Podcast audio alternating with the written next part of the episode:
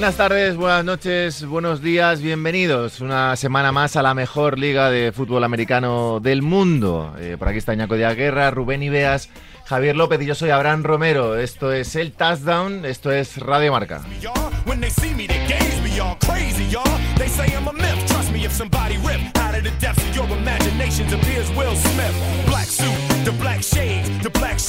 ¿Qué tal? Tenemos eh, mucha alegría en Miami, alegría histórica. Tenemos drama bastante del bueno en Minnesota, drama también en los Chargers, a pesar de la victoria, y drama prácticamente en todas partes. Ñaco de Guerra, ¿qué tal?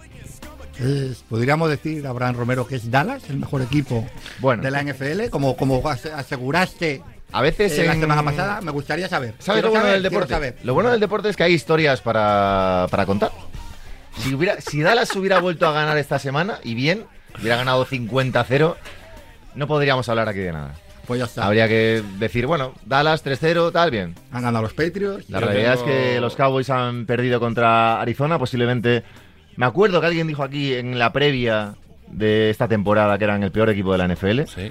Entonces, bueno, pues cenicientas, bonitas historias que contar. Veo bonitas que historias esto que va así. ¿Qué tal, si, si, esto va a ir así de echarse cosas en cara desde la semana 3, yo pues, voy a, pues te voy a echar otra. La música esta de Men in Black, ahora que va a ser Asher el, tipo que va a cantar, no, se, no hay una posibilidad de cambio. ¿Quieres poner Asher la semana que viene? Sí, puede ser, sí. O, o, Taylor Swift. Yo no, a mí me gusta esta. A mí no, a mí esta de Men in Black me parece... Mal. No soy tampoco muy fan de Will Smith, eh, cantante. Bueno, ya casi ni, ni persona. ni demás. Pero, pero hombre, Aser tiene otro, nivel. Venga, pues la semana que viene hacemos ponemos un Aser y quitamos un Will Smith. Con así, así ves, así, sí, así, sí, así, Con todas las cosas ¿Sabes que lo que pasa? Que en el grupo antes del programa, la música nunca, está muy bien, nunca preguntó. Está muy bien porque habláis de dictadura cuando no hacéis absolutamente nada. Aquí. No, no, no hacen. porque a mí me ha gustado, me ha encantado el programa de fantasy de esta semana. ¿Verdad? Ha sido una cosa maravillosa. Yo la estaba escuchando, me ha servido además un montón para nos, hemos enfrentado Javi y yo en fantasy esta semana. Y bien. Me va a meter un meneo tremendo, pero es que creo que me va a meter un meneo haciendo 70 puntos. Sí, hemos visto que no estábamos para ahora mismo en este momento no, estábamos para dar lecciones. Muy bien. Eso sí, semana 3 ya Abraham viene sin papel, ya sí. A dormir, ¿eh? la fama y a dormir. Ya, está. no hace falta hablar de nada. ¿Qué tal, Javier López? Eh, bien, bien. O sea, no he hecho el Sunday night. Está fresco. Y ¿eh? estoy peor que eh, habiendo dormido menos. Sí, sí, no sé por qué. O sea, he dormido peor habiendo dormido más. Pero eso a veces pasa. ¿Podemos, podemos eh, ¿Me puede pasar a mí alguna vez eso? Que yo duerma peor, pero duerma toda la noche. Bueno, tenemos. empezamos por Miami. Si queréis, resultado histórico: 70 puntos a los Denver Broncos. bueno, a ver, más allá de la gesta histórica, Rubén, poco que analizar, quizás. del partido, de un partido que fue un abuso constante, sobre todo a partir del segundo cuarto. Sí, porque. Y no estaba Jalen Waddell, que estaba por baja por conmoción. Pero sí se pueden sacar cosas, se pueden sacar cosas de, de, algo que en Miami echó en falta el año pasado, que fue el juego de carrera. Y Devon Kane, el, el rookie, está jugando muy bien, más allá de que Denver esté como esté. Ayer entre él y Monster hacen 300 yardas, más de 300 yardas de, carrera. Y, eso les da. Y ocho tantas.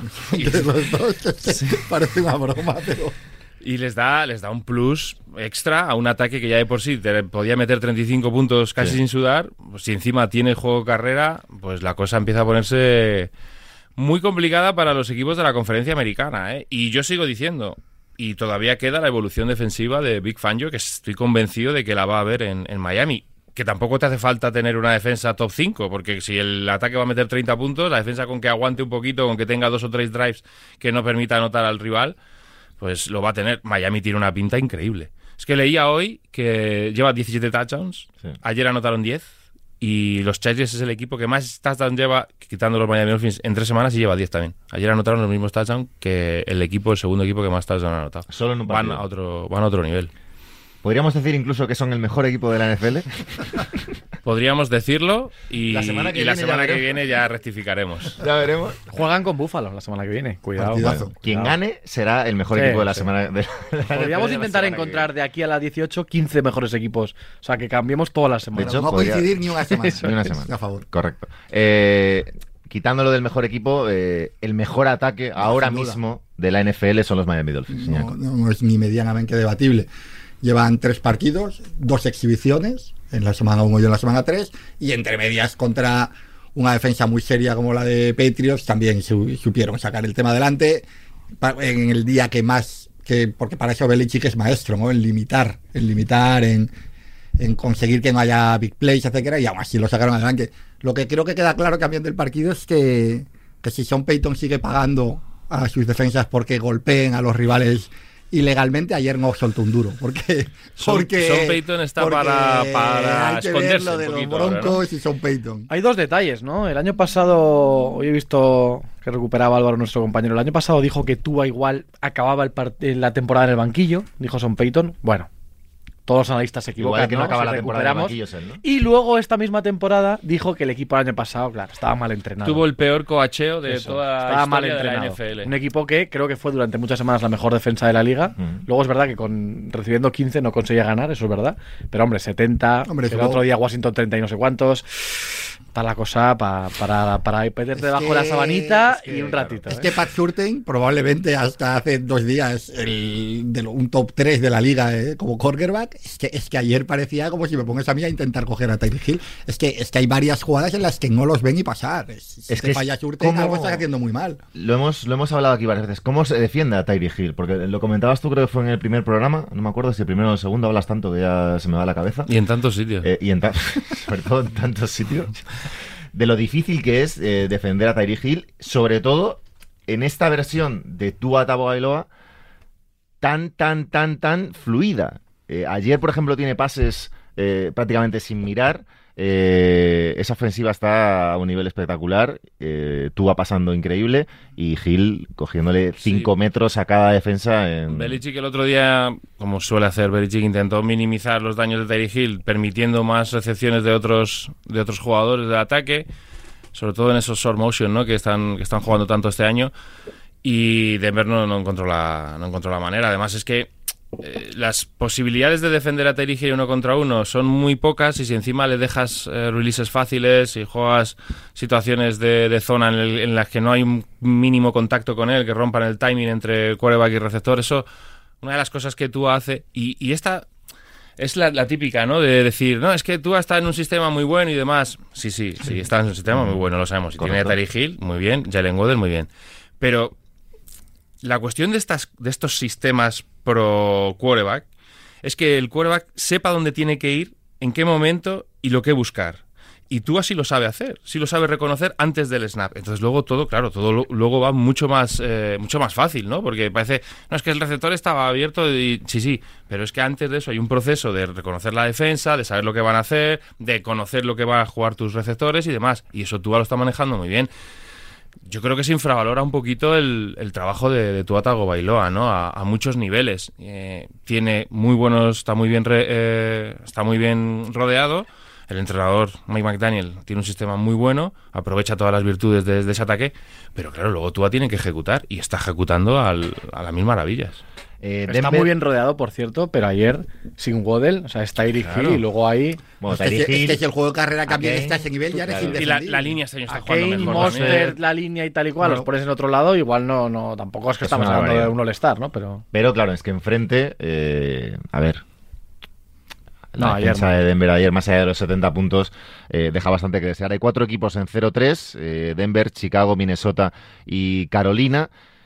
De esos tres, e hilando ya con el siguiente drama, Minnesota un poco, no sé si es sorpresa que esté en 0-3, pero sí que de los equipos que van 0-3, quizás el, el que más virtudes eh, tenía a lo mejor a principio de temporada. Pero fíjate que el año pasado teníamos esa, eh, esa duda ¿no? con ellos de que ganaban esos partidos, pero que tampoco era un equipo yo este año han jugado contra Eagles y contra Chargers, que son dos muy buenos equipos, y les han peleado y han tenido oportunidades para, para hacer daño, ¿no? Y para ganar yo no creo que estén jugando tan mal, no me lo parece. Y, sin embargo, fíjate, este año se han plantado 0-3. Mm. El año pasado, con, un pelín más de suerte quizás, ganaron esos partidos que se decidieron por una anotación. Y lo de darle el juego de carrera a Mathison... Ha sido un error. No sé si ha sido un error, porque tampoco creo que esté jugando muy mal, pero sí es verdad que se les ha perdido un arma mm. que tenían con, con Dalvin Cook, ¿no? Entonces... Ahora hay que adaptarse a eso. Justin Jefferson te va a seguir produciendo a un nivel mm, descomunal porque, porque probablemente a lo mejor sea el mejor receptor de la liga. Pero, eh, claro, te falta algo que sí tenías el año pasado y les falta rematar esos partidos. Ayer tienen la oportunidad y no lo haces. Entonces, esa vivir en ese en ese alambre, pues... Pues que cuando vives en el filo, a veces lo que te falta es sencillamente suerte. Porque mm. la suerte en el deporte es así y va y viene. Y en el gran, si coges 20 años, al final la suerte queda ahí lo que te ha quitado. Pero cuando coges una temporada regular de 17 partidos, es muy poco muy poca muestra. El año pasado hubo mucha suerte. Este año, por ejemplo, están perdiendo balones. Sí, mm, están perdiendo Pero uno detrás de otro. Y empieza a haber no recuperan un fumble ni a la de 10, que eso al final, la estadística demuestra que, en la, que, al, que al final en, una muestra larga acabas recuperando el 50%. Aquí no es el caso. que, Muchas intercepciones muy inoportunas, y, que ojo, que ayer eh, Justin Herbert hace 40 de 47 en pases. Claro, partidazo. Sí, pero es, increíble. Y aún así tiene la oportunidad, eh, en de Chargers, porque escapa a Evans la intercepción de las manos prácticamente. Pero ¿Por qué tienen la oportunidad? No, no, que es que, es que podemos estar hablando 50 minutos de este partido. O sea, ayer Herbert hace un partidazo. Increíble. Pero es que tira un pase muy malo. Y es el pase con el que remontan el partido, que es una intercepción, como decías, clara. Y no, y le pega y le cae la mano a Palmer, ¿no? sí, a Palmer, a Palmer. Y, dices, es que se ponían. No, creo, que era, Palmer. creo, que era, Palmer. Si Parham había metido los dos primeros touchdowns. Y justo es el peor pase que hace, pero es que falla siete pases. Y, lo, y hay que hablar un poco. Ayer los dos entrenadores pueden acabar el partido y pasar por recursos humanos y los dos estar en la calle, pero de manera legítima. Bueno. O sea, porque. Bueno.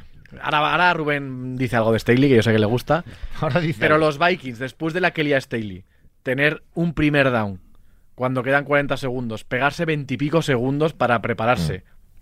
Mm. No sé por qué no hacen el spike, porque tienes otras tres jugadas, solo te vale el touchdown. Esa es o sea, tres jugadas. Es la, clave de esa jugada. Pero es que encima ves que Cousis está escuchando algo, le dicen alguna jugada, va pasando el reloj, de repente el receptor de la derecha y Jefferson desde la izquierda se acercan porque no saben qué están haciendo, pierden más segundos y luego encima no tiene suerte, ¿no? El balón rebota y tal. Mm. Pero es un desastre, es un desastre todo. Rubén. Sí, es así, lo ha contado muy bien. Es que el spike es la. Cuando tú ya no tienes tiempos muertos, tú tienes que gastar un down. Y el spike en ese momento es fundamental. Primero para, para eso, ¿no? Para pararlo todo y decir, bueno, tenemos tres oportunidades ahora para, para llevarnos el partido. Pero tú no puedes malgastar 20 segundos o 18 segundos en, en una situación que, que, es vital para ganar el partido. Y lo de Staley es que es, es incomprensible. Es que es jugar con fuego de una manera que chuta, pega el punt y, yo sé que si anotas el cuarto down ganas el partido. pero es que no tienes tiempo muerto el otro, el otro equipo. Es que no tiene sentido ninguno jugarse ese cuarto down. Contemos que se juega, para quien no lo viera, que es que se juega un cuarto y uno con el partido ganado en su campo. Es en la que es, en la 30. Ya la 24. En la que es, la 24. que hizo exactamente lo, mismo.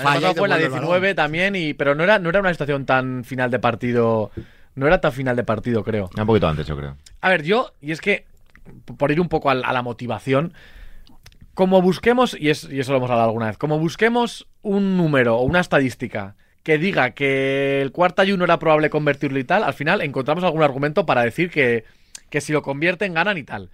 Pero el tema es, con esa defensa, con esos jugadores, tienen que meterte un touchdown. No vas tres arriba, vas cuatro arriba.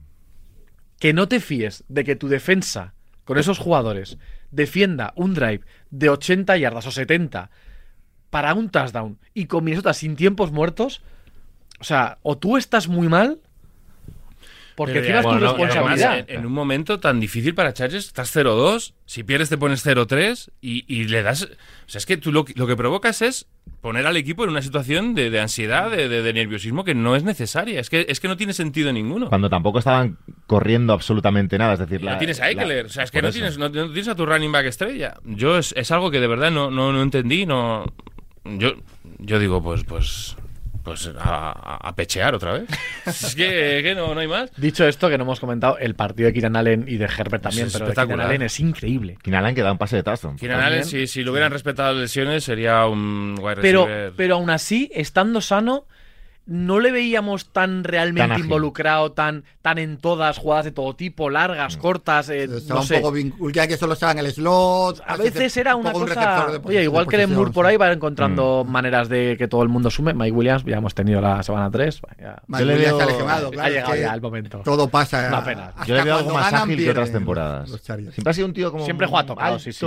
Y no parece que juega tocado. Le veo un poco más ágil que otras temporadas. Uno de los mejores runners de la liga, pero con diferencia. Es buenísimo los pies que tiene. Técnicamente es buenísimo. Muy bueno, muy bueno. Lo que pasa es que ha tenido problemas, ha jugado muchas veces lesionado. Ha sido muy son distintos jugadores, pero ha sido muy Mike Evans. Es que Mike Evans tiene nueve temporadas con mil yardas jugando reventado la mitad de la temporada. Son jugadores que si físicamente están bien, es que son casi imparables. Eh, más facturas, eh, la semana pasada. ¿Cómo? Eh, Iñaco dijo que Vikings y Chargers, ¿no? Los dos podían entrar en playoff Dije con que Chargers- 0-2. Dije que No, dijo que Chargers a lo mejor y Bengals. Bengals. Ah, venga. Y vamos a venga. ver si no. Bueno, Ojo, bueno, esta bueno, facturita me la voy a guardar. No, pero tampoco hay que buscar ¿no? facturas, Sí, sí, de sí, sí, sacarlas sí. Todo ahí el de- rato, Venga, todo aquí, el rato. Vamos Sí, a acabar a tiros. Queda Todo todavía, rato. da- todavía queda Dallas. Todo el rato. Pero Eh, es que aparte, me la- que me la lance es que me lo espero. Pero ¿Por Javi, qué? Javi, un hombre de paz, un hombre con el que pienso que No, me llevo no, bien. no, es que ese es la- el lado oscuro. Ya, ya, ya, de- ya, ya, ya, ya. Todo, todo por la fantasy el miércoles, ¿no? Vale. Eh, 1-2 los Chargers, 0-3 Minnesota. Minnesota que estaba viendo aquí. El dato random que te gusta a ti, que Sí, hablabais de, de finales ajustados. Eh, va con una diferencia de puntos de menos 13. eh. Cuidado. Sí, sí, partidos, lo que- eh, lo que- cosa. El año pasado ganó creo que 11 partidos ¿no? En una posesión. Este año tres partidos, los tres. Tengo perdidos. muy claro el yarda Turán de esta semana, eh, también os lo voy a decir. Sí, Venga, pues, lo dejamos luego. lo No, dejamos no, luego. no, es que esto fluye. Esto. Somos los No, hoy Miami no hoy no hay guion, hoy no somos ha traído los guion. Miami Claro, Dolphins. Hoy hoy- fluye, por favor. Hoy, hoy que pues, tiremos del carro otros. Hoy no he traído guion y hoy ya. No, pero yo creo que TikTok. cuando encaje. O sea, Cuando si es de este partido, cuando No, encaje. cuando encaje. Ah, no, es lo que No, no es de puedes es partido. soltar algo y No, no. dejarlo. ¿Por qué? Abraham. Es, un poco el tema. Mítico cebo. cebas, Mítico claro. cebo. No me Claro. gusta. Es como los emoticonos Escucha, en como Twitter y demás, yo quiero saber si vamos a hablar de Houston, porque como hemos hablado de CJ Stroud a esas alturas y habría que ir hablando. PJ, ¿eh? CJ. Y de, y de Houston y de Jaguars. Eh, vale. Iba a hablar de los Cowboys, pero bueno, no pasa nada. No, los Cowboys luego, ¿no? Vamos a. Luego, vale. Sí. Para que Javi Jaguars, tenga tiempo vale. de Drama. De rumiarlo más. Está muy mal los Jaguars, está muy mal. eh, bueno, muy mal. Trebolores no, pero está muy mal el equipo en general. Bueno, Eh, está muy mal Trebolores, ¿vale? Te dejo de muy decirlo. mal no, pero, pero no están bien. Y eh, ayer. En el año que tenía que ser de explosión, Bueno. Ayer, Estamos ayer explotando cometen, mal. Ayer cometen Estamos muchos explotando errores, hay drops. Hay un jugador que ha desaparecido del mapa, que es Christian Kirk. Eh, la semana pasada contra Chiefs y juega, tiene 10-11 recepciones. La primera semana tiene una recepción y ayer tiene cuatro recepciones, cuando el año pasado era un jugador fundamental del ataque. Ha desaparecido, es verdad que ha llegado Calvin Ridley y, hombre, tiene que tener balones. Pero a mí me parece que Christian Kirk era uno de los jugadores que le daban ese dinamismo, esa versatilidad al ataque y que le- les generaba un montón de primeros downs. Ha desaparecido. Hay muchas penalizaciones y, y en la defensa tienen un problema. Es que en la defensa ya no son capaces de generar presión. Ayer eh, la línea ofensiva de Houston está bien, que tampoco es una línea que tenga o que nos- se nos presente como una de las mejores líneas. CJ Stroud es un quarterback que sabe a dónde tiene que ir, que intenta no cometer muchos errores y no lo hace. Y luego ha aparecido Tank Dell, que, que, que es una flecha, que, que amenaza profundo, que John Mechie también está, está apareciendo, y Nico Collins, que te da mucho, ¿no? En los tres niveles. Me gustó Houston, me gustó la capacidad de la línea defensiva, sobre todo Will Anderson, el rookie, de generar presión ayer. Le- le- les, ponen en, dificultad. Y es eso que, tra- eh, que, eh, juega, juega un buen partido, que no había, no había podido correr mucho, ayer sí lo puede hacer. Pero Jaguars eh, ahora mismo es un equipo que no, no me parece me parece débil, no me parece un equipo muy, muy duro. Yo es que cuando volvemos al debate del otro día de darle el balón a tu mejor jugador. Eh, cuando Ivan Ingram es el, más buscado del ataque de los Chargers antes que, que no solo Christian Kirk, sino Calvin Ridley, eh, algo no funciona. Bueno, mm, yo creo que lo ha dicho, lo ha dicho Rubén. Eh, Yo creo que la entrada de Ridley todavía no tiene muy claro el reparto de roles. Yo no estaría tan preocupado si fuera Jacksonville porque la división con todo, pese a que Houston, eh, eh, pese a que Houston y los Colts están mejor de lo que esperábamos. eh, bueno, yo creo que es una división que es ganable, que se va a poder ganar en, se va, es una división que se va a ganar en nueve Bueno. victorias. Yo creo, nueve victorias la ganas. Pero yo veo mucho mejor a los Colts ahora mismo. Eh, que- Ya, pero bueno, pero, pero ¿quién, es, quién es peor equipo? Eh, vamos a ver, vamos a ver. ¿eh? A mí me encantaría que los Colts llevamos eh, tocando el tambor de los Colts eh, desde la primera semana y ahora se han, han ganado con Minshew, o sea que Pero a mí los Colts, vamos a ese partido porque Baltimore para mí era uno de los equipos. Es que esa es otra de las eran- sorpresas. un ahí poco está de la. Turán, ¿eh? Sí. Está muy No. bien porque la semana pasada eh, poníamos, digamos, como los. No los dos mejores equipos, pero hablábamos fantástico de Dallas y Baltimore.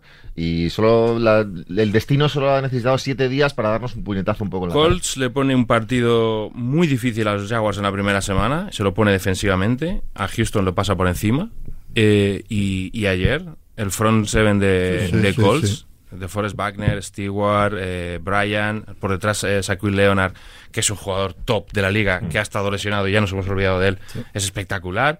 Eh, Franklin, el otro, el otro linebacker, también está muy bien. Kenny Moore es el, probablemente uno de los dos o tres mejores eh, cornerbacks lock de, de, toda la liga. Y ayer el front seven de, de los Colts hace un partido.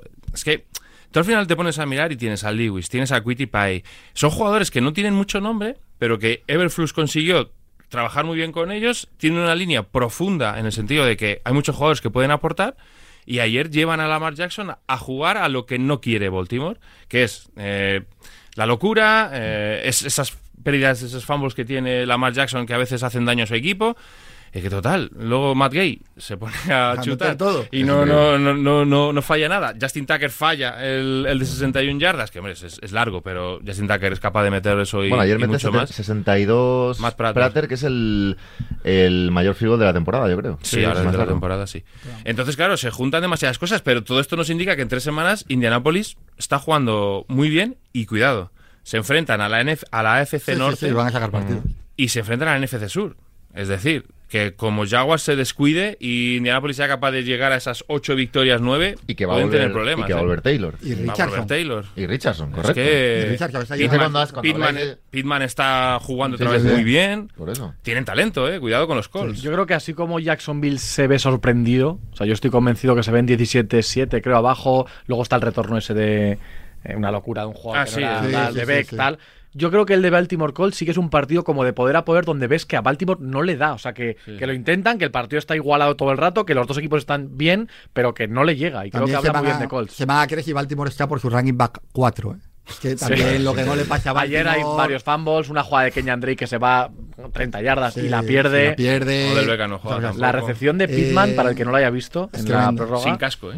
O sea, le meten la mano por la rejilla, le arrancan el casco girándole la cabeza y el tío no suelta el balón. O sea, es increíble. O sea, pero increíble. No, muy bien, a mí me ha gustado mucho. Sí. Y, y pasa con, con, con Gainon también, ¿no? Los dos coordinadores de Filadelfia que se van, que hacen un año estupendo con Filadelfia, y, y tampoco nos lo creemos, ¿no? Bueno, han sido un año bueno. bueno Steichen en Indianapolis está haciendo que el equipo compita y Gainon en Arizona está haciendo que el equipo. El otro, es un- el otro día es una debacle, la segunda parte contra Giants, pero es un equipo que no tiene mucho talento y que, oye, pues está, está compitiendo partidos. Para mí es el mejor equipo de, la, de su división. Ah, pensé que de la liga. No, de la hombre, NFL. Arizona.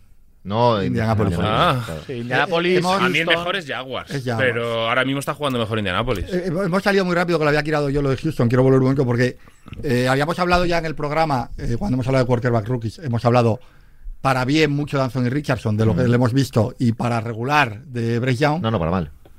Bueno, es que es muy pequeño. Es que ya sé que Claro, es muy es que no tópico, pero es que se le ve en el campo.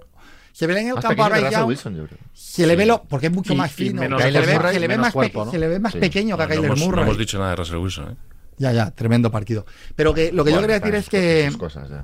Yo creo, que, no, Eh, yo creo que no, no hemos dicho mucho porque no le esperamos mucho ya. ¿no? yo creo que es game over. ¿Cuántos son? ¿46 millones? Da- No entras en dinero. Lo de Denver, No, lo de no. Denver hipotecando rondas y rondas por Russell Wilson y Son Payton, Payton CJ Stroud. CJ Stroud llega a la liga. CJ ahora, ¿eh? Vamos, porque habéis regañado.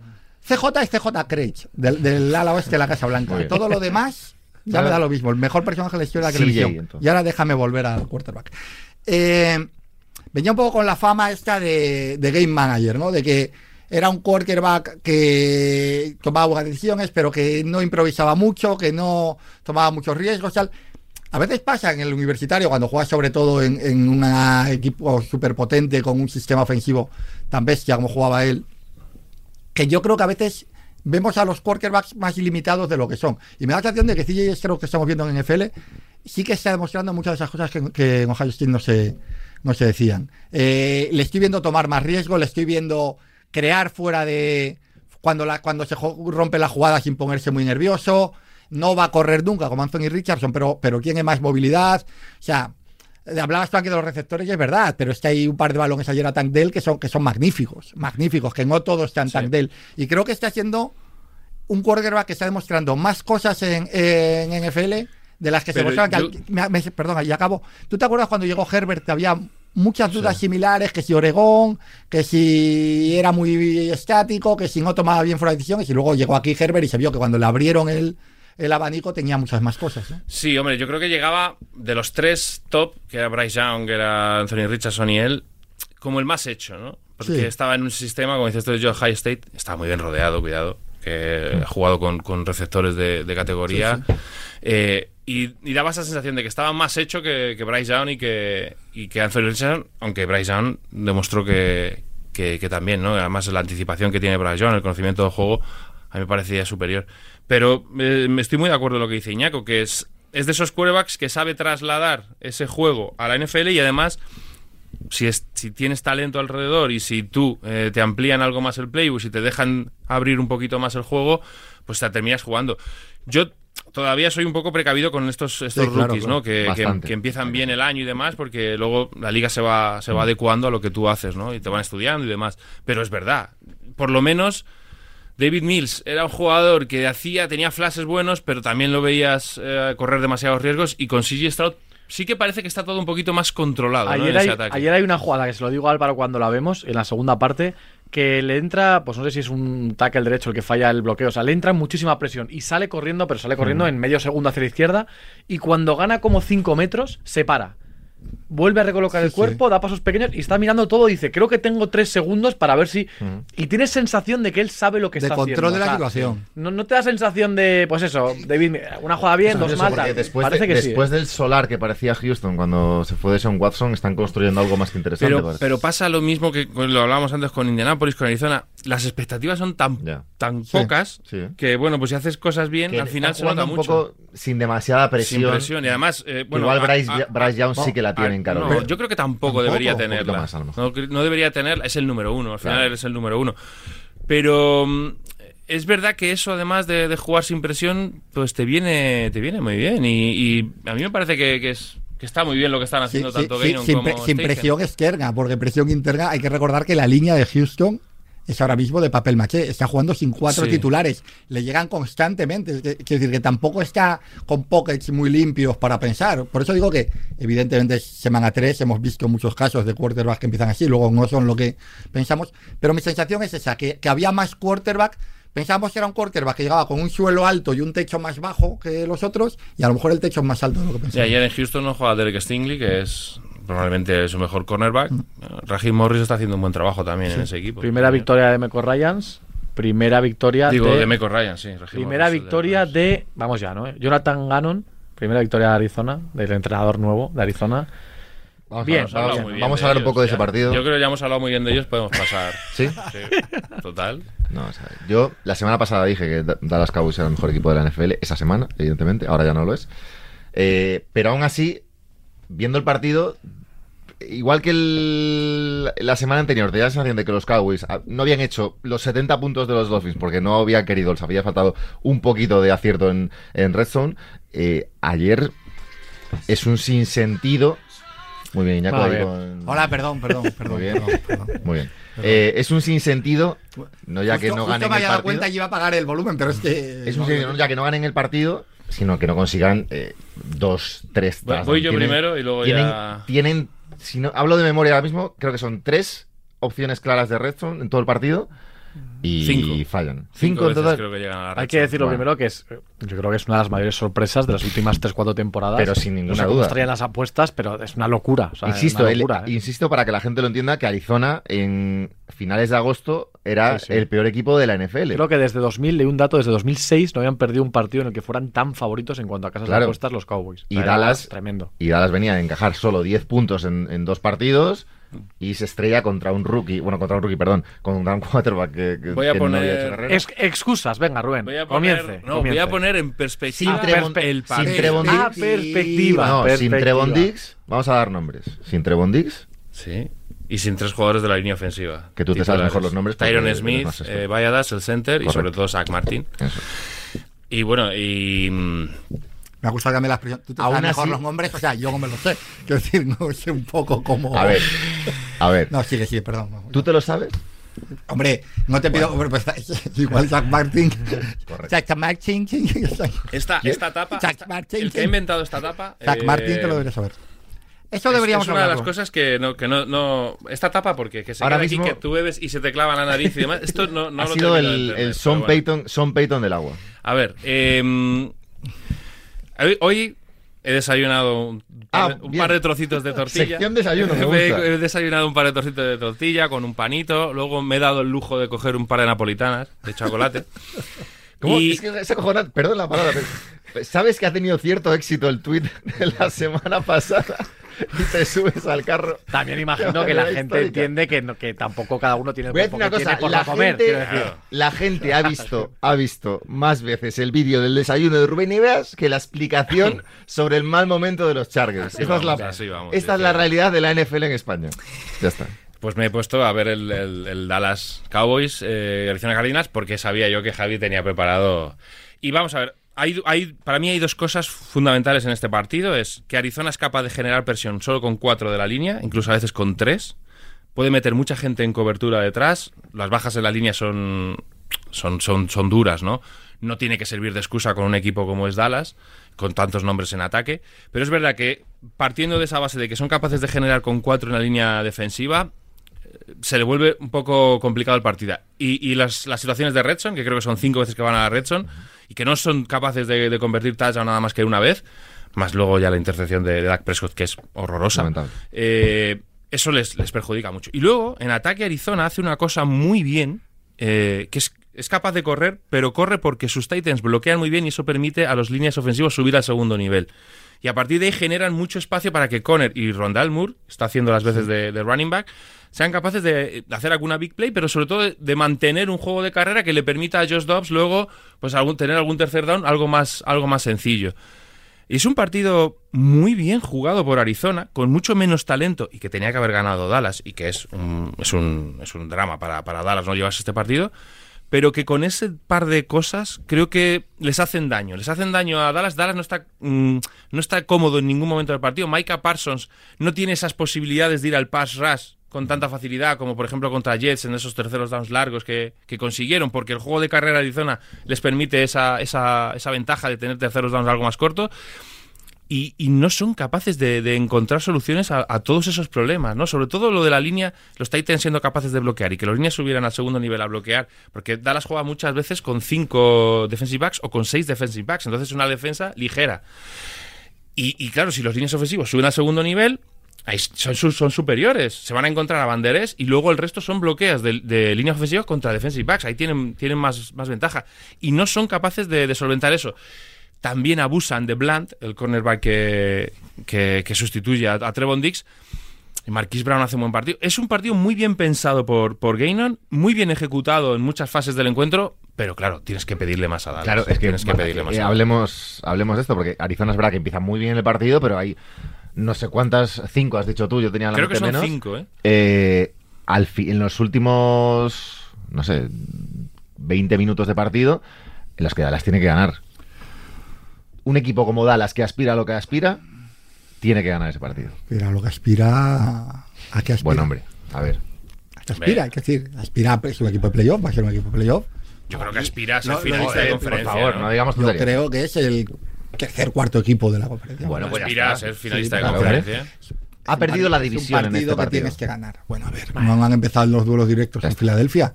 que Es donde se la van a jugar. Ese, también es que Según te Javi la, la- la había perdido ya la antes. sobrereacción. No, no, no. Eh, todos los equipos pierden un partido de estos por temporada. Bueno. Raro, raro es el que no. Raro es el que no. Dallas sí. Dallas, Dallas es un siempre. equipo que Sí, pierde lo este mejor tipo de dos, partidos. Pero, pero a mí sí que me inquietó un poco el, el tema de la, de la, de la red zone. Es que, es que aparte la sensación es que tampoco no es de eso que hay un drop de un receptor abierto o un pase que se que va. Es que la sensación es que en la mayoría de jugadas que, que corren en la red zone no hay jugada. No sé si os disteis cuenta. O sea, mi sensación es que en casi en casi todas al final es un tiro al fondo de para Sí. sacarla por la línea de fondo o, o un placaje eh, ya porque intenta avanzar Prescott donde no hay camino. O sea, me dio la sensación de que es que no había jugada allí. Y me llamó la atención eso porque que hay días que llegas mucho y pasan cosas. Pasan que hay un balón que rebota, pues la de Hawkinson, ¿no? Y te cae en el defensa. Pasa que se le cae al jugador. Pasa que el jugador baja y pisa la línea con la punta del pie. Pasan muchas de estas cosas. Pero este con Dallas no pasó nada. Simplemente no había jugada allí. No había nada. En- un poco vamos a hacerlo porque somos los Cowboys y ya está. no, no sé si Por fue inercia. un mal- una mala preparación de partido o una mala elección de jugadas, que a veces simplemente eso sucede. Van varios partidos, Javi, Ahora, ahora viene el turno. de- Ah, a ver. varios Está- partidos en los que pasa lo mismo. Quiero decir, que llegas a la Enson varias veces, Sí. 3, 4, 5, lo vimos la semana pasada, y Varios no, apuntes. Y no facturas. Varios apuntes. Primero, yo soy muy fan de Trevon Dix y yo creo que es el jugador de más talento con más haters eh, en la comunidad NFL en general. Sí. O sea, el tío debe ser malísimo. No sé, hay gente piensa que es malísimo. Vamos a ver si es tan malo y a ver si el que le supla es tan bueno. Eh, pero bueno, tampoco creo que pierdan por eso. Y luego creo que yo lo que sí que dije la semana pasada, y lo, lo de verdad eso lo pienso firmemente, es que quiero ver a Dallas en este tipo de partidos donde la cosa no va rodada. Si no es que yo crea que Prescott es un- el peor, no, no, yo creo que es un buen quarterback, pero quiero verles, sobre todo al ataque, lógicamente, cuando necesiten, cuando vayan exigidos, no cuando vayas 25-0 arriba y con el equipo rival hundido. Y la, intercepción es muy fea, pero es muy fea porque no es un balón, como decíamos, del Viking Charger, ¿no? De rebotes tal, no, no, es un- una jugada en la que está solo, en la que no hay presión, en la que no hay lectura porque lee mal, no ve al defensor y está mal lanzado el pase porque va corto. Y creo que esto le puede pasar a Prescott más veces. Y le ha pasado a veces. Y no sé, yo, yo tengo la sensación de que, lo que os decía hace un par de semanas, que, que ese ataque tiene buenos jugadores, pero yo no veo el techo de ese ataque muy alto. No sé si es por McCarthy, por, por el propio Prescott. En general, no tengo esa sensación. Pues, por ejemplo, eso de la Redson no, no me parece un equipo contundente. O sea, Polar no me parece. Sí que ahí les resolvía, ¿eh? Por ejemplo, y, y en su día. No me acuerdo ahora de, del Tyren. Dalton Schultz. No, pero antes todavía. Eh, Witten. Witten. O sea, Claro. objetivos claros, contundentes, que sí, Lamb debe serlo, ¿no? En principio, Sí, tal. pero no es un muy grande. Pero- Brian, ¿no? Ya, pero digo que. ¿eh? No, pero al final Witten lo, lo que era era un Titan top 3 o tal, y que entonces aparece ahí y entonces pone el cuerpo y tal. Jimmy Graham, no hemos dicho nada, ¿eh? Ayer. Sí. Sí, La, de toda la vida. ¿eh? Graham. La de toda la vida. de- Y, de y tengo Graham. sensación de que con Dallas, mm, cuando hay una defensa dura, vamos a ver. O sea, Prescott es móvil, no es un, pero tampoco es un quarterback móvil al extremo. No sé, yo tengo dudas. Hombre, yo creo que es, yo que es un accidente que pierdan ayer. O sea, creo que no es lo normal. Yo empiezo a y ver no cosas- deben perder Pero estos Arizona. accidentes lo que provocan es que los demás que luego- equipos Claro. empiecen a, Claro. a ver posibilidades de hacer daño a Dallas. ¿no? Y cuidado, y cuidado que- con eso. Y que ¿eh? si hay dos accidentes y eres el 6-5, pues luego Claro. vas a San Francisco, lo que sea y tal. Si, si Arizona con, con esa plantilla te hace eso, pues imagínate San Francisco, Claro. Filadelfia, que son en realidad los, los rivales, ¿no? Washington, cuidado, porque Washington ayer tiene un- es un partido malo, pero, pero tiene, tiene una defensa que te puede hacer daño. Cuidado ahí. San Francisco, eh, bueno, falta de ver lo que hacen los Eagles. eh, 3-0. No, Hablábamos Francisco- antes de. San Francisco ahora mismo está, está jugando a, a Otro otra nivel. cosa, a otra cosa. Otro nivel. Y se encontró con unos Giants que tampoco era el mejor Facilitos. día, con poco descanso, con Barclay, con Thomas. O sea, que no era, no era el Sí, día. pero cogen a Pittsburgh que ya ha ganado los otros dos partidos y les hacen Sí, parecer sí, sí, malos. sí, no, eh, cuidado, está- cuidado me con eso. está sorprendiendo la regularidad, en positivo, el extraordinario sobresaliente continuo de Purdy. No es decir- continuo, es notable, alto, continuo. Bueno, es, Que ya es bastante Es un base- para de donde venía el jugador. es un base que no falla, un base eficiente. Bueno, que Sí, te hace pero, 12 pero, puntos pero y espera, 10 cuidado, y cuidado. No, no, no, me Cuidado, parece la- que, que hace el otro día, eso, claro. el otro también se dijo, no, es que tampoco ha sido tan bueno, ha podido tirar dos... es que No le- falla. No, no, no, No- sí, fue, no- fue- fue falla. Bueno, no comete fallar. errores Pero como que el otro día le, le tiran el 84% de las veces en blitz, que Sí, es sí, sí. constante presión, constante presión, constante presión. O sea, eh, Martindale pone el partido en las manos de Brock Purdy, no, no quiere que, que- que tenga tiempo para lanzar, para encontrar esos receptores abiertos que pone Shanahan. Jolín, y el chico es Responde. que, es que responde. O sea, que luego tiene algún error, claro que lo tiene, porque como lo tiene todo el mundo, como lo tiene Herbert ayer haciendo un partidazo, también tiene un, como lo, lo hemos comentado antes. Pero, jolín, yo, me- a mí me parece que el otro día el partido de Brock Purdy es Merit, que no deja de ser el último jugador elegido Es en el que- draft. no, Es que, no, claro, no. es que ya, ya, ya- ya le estamos exigiendo No, como si fuera Sí. eh, Patrick Mahomes, y eso tampoco es. No hemos debatido, yo creo, sobre esto en, en- en esta temporada.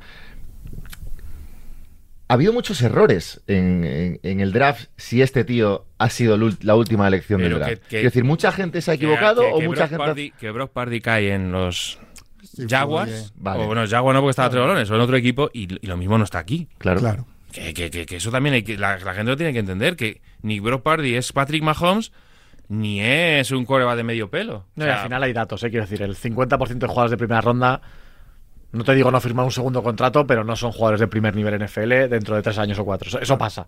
Y además les pasa a todos, ¿eh? Tampoco creo que aquí haya un gurú y tal, porque Le ha pasado a todos. Es que no, San Francisco es el mismo equipo que, ha fallado eligiendo en el 3 un quarterback y ha acertado. pues porque al final la evaluación, hay scouts y hay profesionales y tú pues puedes ser muy bueno en esto y puedes ver cosas que los demás no. Pero al final ni Dios es adivino. Y, hay, y hay tantísimos factores posteriores más allá del talento en bruto que tú le ves a un jugador. Por eso se les paga a los. sí, pero ese, scouter y, ese entrenador y ese director general y todo ese mundo, si no se lesionan Garoppolo y Lance, dentro de tres años, Burdi está en. Claro, es que, estaba jugando Garoppolo en vez de Brock Party. es increíble. el, que más, el que más acierta falla. Me refiero que en eso, el que más acierta falla mucho. No hablo de San Francisco en este caso porque es evidente que han tenido la desgracia por una parte y la suerte por la otra de, elegir a Pardi en, la última elección y que después de dos lesiones se les ponga a titular y cumpla. Perfecto. Pero digo, algo se ha hecho mal o alguien ha hecho muchas cosas mal, o mucha gente ha hecho algo mal en el draft de la NFL, para que este tío que está demostrando ser capaz de ser titular con una regularidad constante y tal, en la NFL no haya sido elegido antes. Pero que todos los drafts. Es muy fácil hablar ahora, por que supuesto. No quiero ni pensar, es que Stephon Dix fue quinta ronda. Es que, pues ya está. pues, y el mismo caso es. En el, Sunday Night ayer hay una estadística y no me quiero cebar. Oh. Que creo, es que no recuerdo muy bien porque, claro, ya era un poco tarde. Jimmy Garoppolo tiene ahora mismo el tercer mejor porcentaje de victorias. cuando es titular, ¿no? Seguramente. Eh, sí, cuando es titular, entre los actuales eh, de la liga. Claro. ¿No te parece ayer un partido? No me parece ayer para un partido de Jimmy Garoppolo como para ser el tercer mejor eh, porcentaje de victorias. Entonces, claro, hay que ver los mucho el contexto. en la NFL ahora mismo. Creo que era algo así, sí, ¿eh? algo así. Sí, 70 y una barbaridad. Está por delante. O sea, cuando siempre se ha dicho, ¿no? Cuando estaba cuando jugaba Garoppolo los primeros. Cuando jugaba Garoppolo los Niners ganaban y cuando no jugaba perdían. Claro, cuando no jugaba él jugaba Nick Mullen, eh, CJ Beathard y demás. Entonces ha salido uno que funciona bien y San Francisco sigue ganando. Bueno, Purdy es que como titular en liga regular, 100%. O sea, Por eso. como siga así. Claro, claro, claro. Creo que también pasa aquí en la NFL, que, creo que en otros deportes no estamos acostumbrados. Tú eres delantero. Volvamos a mi caso, Rubén. ¿Cómo? Tú eres delantero malo. Delantero malo sin gol. O delantero medio tal sin gol. Pero si no juegas en primera, juegas en segunda. Y si no, tal, no sé qué. Aquí hay 32 quarterbacks titulares. Evidentemente hay, no sé, eh, medio Estados Unidos eh, jugando desde instituto para ser quarterback y para ser una estrella. Y habrá jugadores buenos, habrá jugadores con talento. Creo que se repite mucho la historia esta de que alguien aparece en un momento determinado en un sitio, encaja, quizás tienes más personalidad, quizás estás mejor rodeado. O sea, hay mil casos. No es, creo que no es solo el caso de Brady, creo que hay muchos casos pero más. El de Carl Warner, el de, gente que aparece y tal y aprovecha el momento. Y, y seguramente hay jugadores por ahí perdidos que que sean muy buenos y se habrán perdido otros que serían mejores que los que están. Pero bueno, esto pasa. Y seguramente Trey Lance tenga más, o en su momento, más potencial, por supuesto. Yo y dije que más Trey Lance juega este bruto. año. Yo dije que juega este año. ¿Cómo? Y... Pero va a jugar los minutos de la basura de alguna No, el Presco se va a perder, ojalá no mucho, pero algún partido que esté tocado. Algo va a pasar y quiero, quiero verle. Y yo apuesto porque. Porque pero día esté. Eh, Trey Lance entra a lo mejor en Dallas. Hace dos partidos buenos y por lo que sea, porque la defensa de Dallas haga dos buenos partidos y anoten y se pongan 25 a 0 y, salga a jugar y haga tres cosas bien y, pues San Francisco se ha equivocado quitándoselo encima. No, no. Oye, no, hemos, no hemos hablado nada de Patriots, no por Patriots, que a mí me aburrió bastante el partido, pero estuvo bien el dramita de, al final de Jets la sensación de decir, si les dan 100 oportunidades, nos suman 10 yardas. pero de repente hay un balón ahí, ¿qué tal? Que aparece un señor con 40 años ahí que casi lo coge. O sea, estuvo divertido, estuvo bastante bien. Nos habla Marco, además, de ese partido de los Jets, de Zach Wilson, y, alguna cosita más, a ver. Muy buenas, chicos, ¿qué tal? Mi primer comentario va para los New York Jets, en particular para su general manager, Joe Douglas, y para el head coach, para Robert Sala no sé cuánto tiempo más van a querer aguantar este experimento de Zach Wilson, que ya es, creo que más que evidente, un experimento fallido.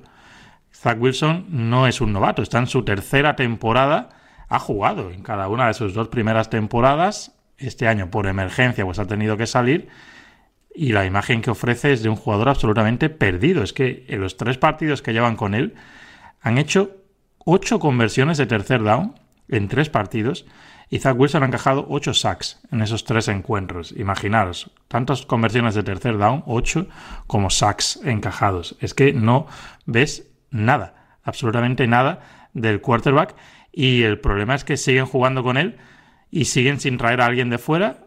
Eh, no sé cuál es el camino a, continuar, porque además la defensa al final va a acabar quebrando. Una defensa que estaba construida para jugar con ventajas en el marcador en la segunda mitad y se ven, pues en los. Bueno, es que el, único momento de la temporada en que Jets ha ido por delante ha sido en la última jugada del primer partido, cuando retornan para touchdown el Panther la prórroga contra los Buffalo Bills. Entonces están siempre por detrás. Ayer cero sacks. Tienes a Quinn Williams, tienes a muchos jugadores jóvenes para hacer el rush y no los estás pudiendo utilizar. Entonces el problema es doble, es del ataque y de la defensa.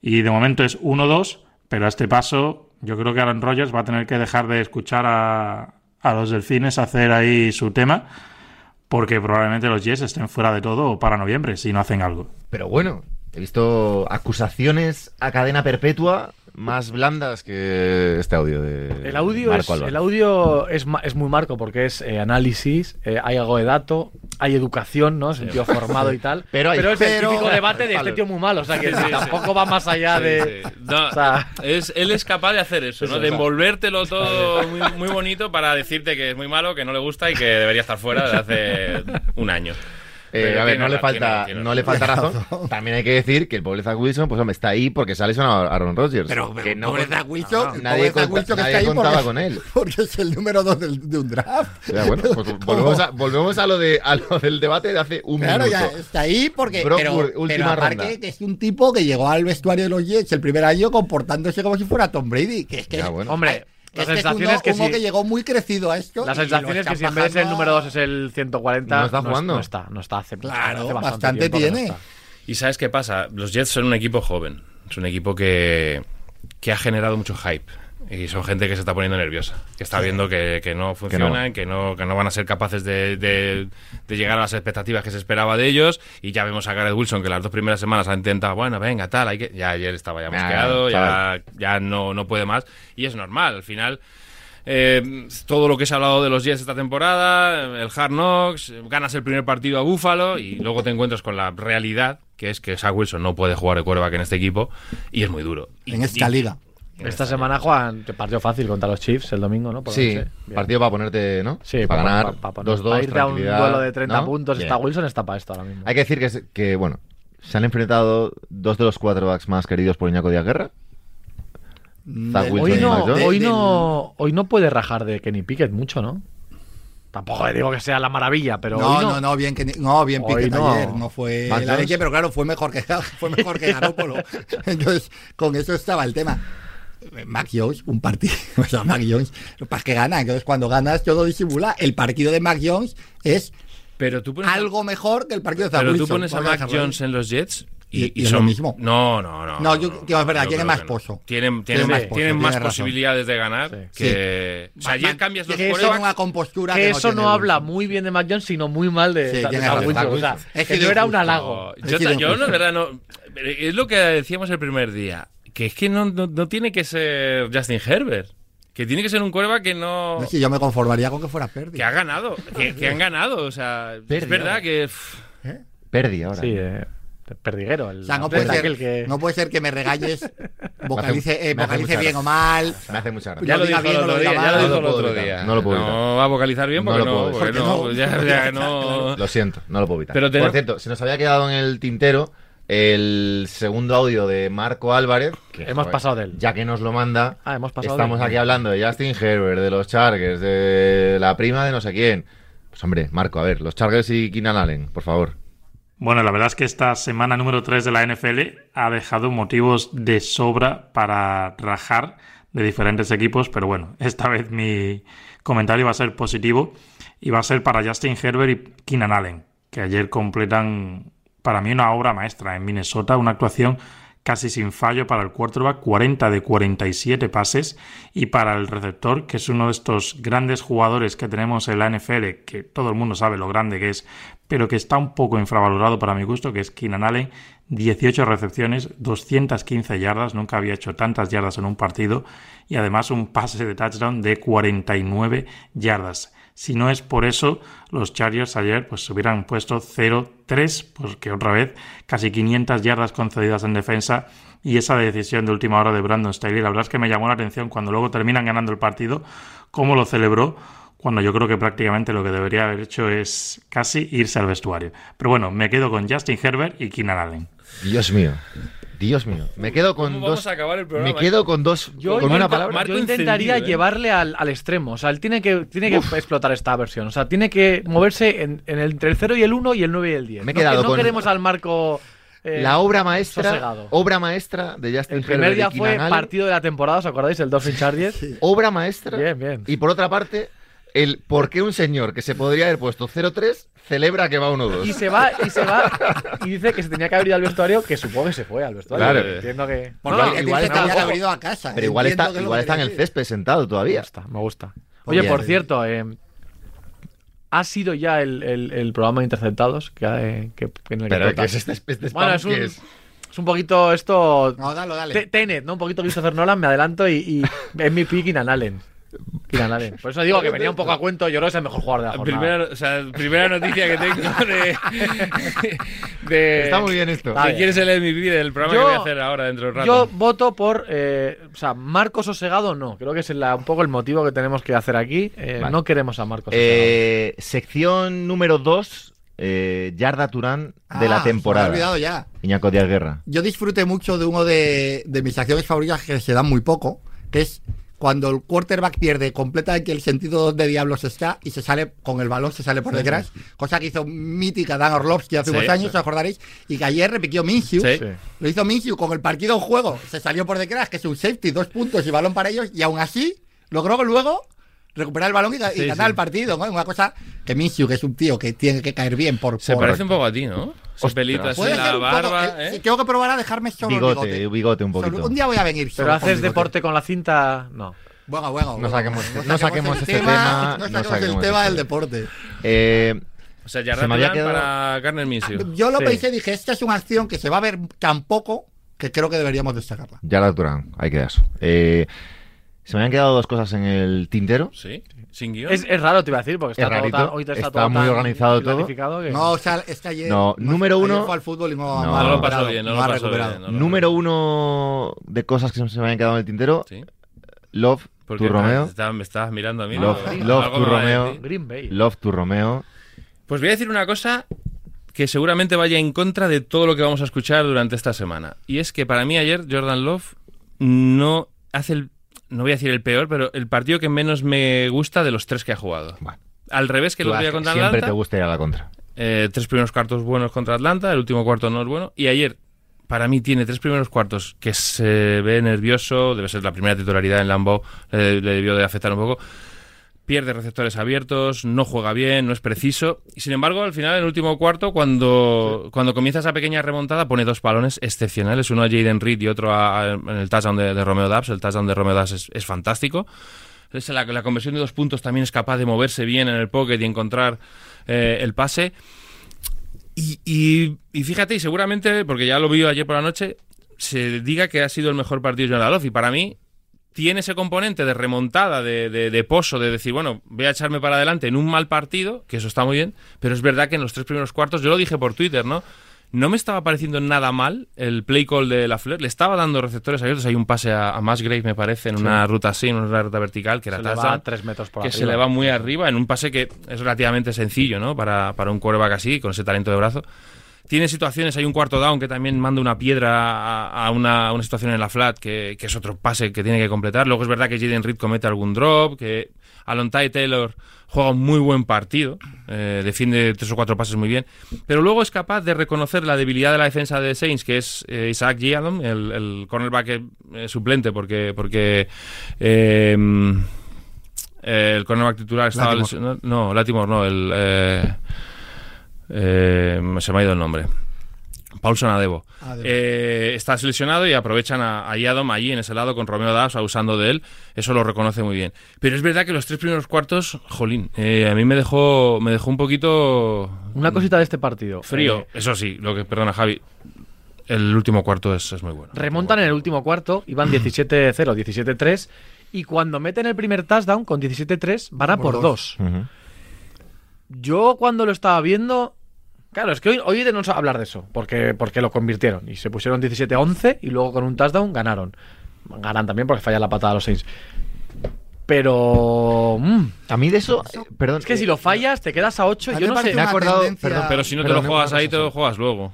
No, luego pero no lo necesitas. Tú puedes empatar Puedes con los 7 y touchdowns a 7 y normales. empatar. O sea, Pero igual venían desde atrás y. Pero Baltimore el año pasado ya, un Sí, segundito, sí. ya lo hizo también mucho. Yo creo que ahí sí que, que la analítica avanzada, la estadística avanzada, dice que, que lo vas a convertir con la suficiente frecuencia como para que no te no te compense el field goal. Es que hay mucha diferencia de dos puntos. Ellos piensan, si fallo este, como tengo que hacer Tengo otro otra. touchdown igual, tengo otra. Y como tendré estudiado que voy a hacer más del 50%, a mí no me parece mal y creo que cada vez vamos a ver más. mm, Pero touchdowns en el segundo cuarto con conversión de dos. Yo creo que va a ser Bueno, una- es que eh, ayer una tendencia eh, me sorprendió porque Arizona lo intenta dos veces el inicio del partido contra los Cowboys, hacen dos touchdowns y no tiran ningún ningún field goal. Eh, intentan dos veces el acierto dos y fallan los dos. Sí, pero bueno, esos partidos en los que el equipo. no- Es verdad que dice, empiezan bueno, tenemos que anotar los 6-0, máximos puntos claro, posibles. Vamos a jugárnosla aquí. Ayer hace dos o tres acciones Chris Olave. Sí, sí, sí. Madre mía. Por cierto, eh, nos, nos- hasta ahora no sabemos muy bien qué hay con Derek Carr, pero ya estamos en la situación de Saints con un Con- equipo bueno, con un récord inicio bueno Y ahora ya con Winston y a ver qué pasa esto. Yo me lo pasé bien porque Winston lo hablaba con Álvaro ayer durante el partido. Vaya ganando, vaya perdiendo, se pone por detrás, pero no sabes qué va a pasar. Sí. O sea, No, puede hacer dos divertido. pases de 40 yardas O y ganar el partido, o tres inter- intercepciones y, y meter el touchdown en su. eh, es que no de sabes, pero está bien, la verdad que está bien. Eh, segunda cosa que se me había quedado en el tintero. eh, Abraham, tío. No, no, no. Ayer, exprimiendo ayer máximo. quedan tres minutos todavía. Ayer hay una. un- eh, le preguntan a Patrick Mahomes al final del partido. Patrick Mahomes, Ah. ganador dos veces de la Super Bowl, ganador de dos MVPs, que se había sentido presión por tener a Taylor Swift en el palco de la familia Kelsey. Eh, y dice Patrick Mahomes, en, su- en una americanada que explica puedo- me puedo al ir 100% ya, ya me el deporte ir. americano, que sí, que había tenido mucha presión y que por eso ganó un partido tan complicado a los Chicago Bears. Y ya está, Eh, era Te eso. mira a ti porque sabe que tú eres el de No, la, no, no, de sé la que porque- crónica en rosa. No, no, a Ah, mí, no, Javi, Javi, a Javi le gusta mucho. a mí No, me gusta me este gusta tema. Me gusta ese tema. A mí me gusta mucho Taylor Swift cuando hace folk, que es un disco con Bon Iver fantástico. Y no me cae bien, me pasa como a ti, no me cae bien Travis Kelce. Aunque lo cual. ¿Cómo? A mí esta- me gusta este esta tema. relación. Pero- pero vamos- no, dos no, vamos a ver, es que vamos esa a ver, familia, vamos a esa familia tiene. Yo, yo ¿Cómo? a, mí, a mí me carga mucho. Porque tienes Sí. el lado bueno de Jason Kelsey, que me parece un tío fantástico. Y luego tengo a Trace Kelsey, que pff, no. Busca me- mucho me- la atención. Sí. Yo si y, fuera y la madre, y la madre, increíble. y, y- y la madre de Travis Es Kelsey, todos los días la madre, y, y venga la Mira, te voy a madre. decir una La cosa mala- muy dura sobre esa relación. Yo si fuera Taylor Swift no estaría tranquilo porque yo no creo en lo, Tranquila, no creo en las intenciones de Travis Kelce. Yo creo que Travis Kelce quiere salir en las portadas más que quiera Taylor. Y Pero yo no, estáis viendo el lado bueno. Más no que quiere a Taylor. no Igual está- llevan no estáis cuatro viendo el días lado bueno, saliendo. el lado bueno, que es que ayer vimos a Kelsey celebrar y tal, mirar al palco, pero dentro de un tiempito vamos a ver a Kelsey abandonado por Taylor Swift. Y yo quiero que llegue ese momento Pero, a a ver, vamos a ver, vamos a ver, vamos a ver. Taylor Swift va a llegar un momento en el que su, su, su mentalidad le va a hacer ser suficientemente madura como para pasar de este personaje y entonces lo va a abandonar. Estoy sor- Y yo estoy quiero disfrutar ese momento. Estoy increíblemente sorprendido Me, y, me y- empieza a y sentir siento un rechazo aquí. absoluto al odio a Travis Kelce en este programa. No me lo Bueno, esperaba. No me fío de Odio él. No, odio, me lo esperaba. Es No me ni lo bien. comparto, Es ni pereza, lo respeto. Es pereza.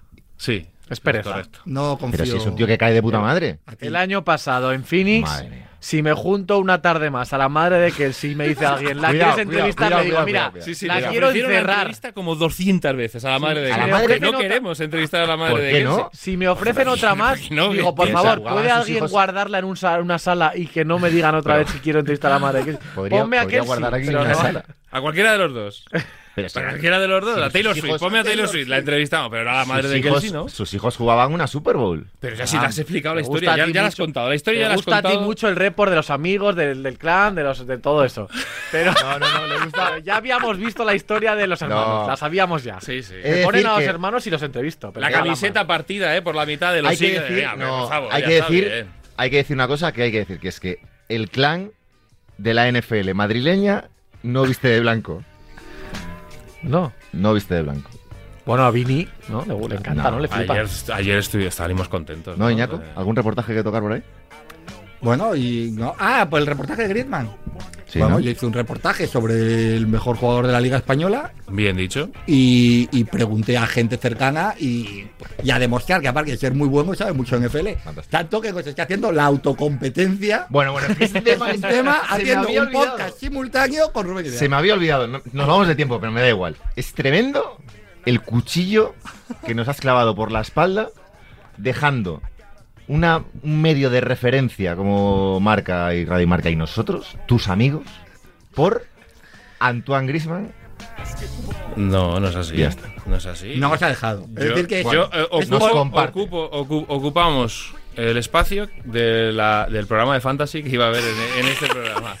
Iba a haber un programa de fantasy los jueves, pues ahora no, como no Solo hay, pues Al final, que hacer algo. esto es Solo me- flipante, porque Rubén es poliamoroso y pillo yo, ¿sabes? Pillamos tú y yo por no hacer Sí, la fantasy. bueno. No pasa Solo lo único que me tranquiliza es que te pagamos mejor, así que en ese sentido sabemos que vas a quedarte con nosotros. Yo entiendo que no voy a estar con los dos. no Yo entiendo que es semana los dos. 3 y esta, esta puñalada a Abraham le ha sorprendido, que es lo raro. Yo, hombre, iremos- Le- le conocía poco, viendo, ¿no? Que- Me- no, tanto, no tanto como el odio a Travis Kelsey, pero un poco más.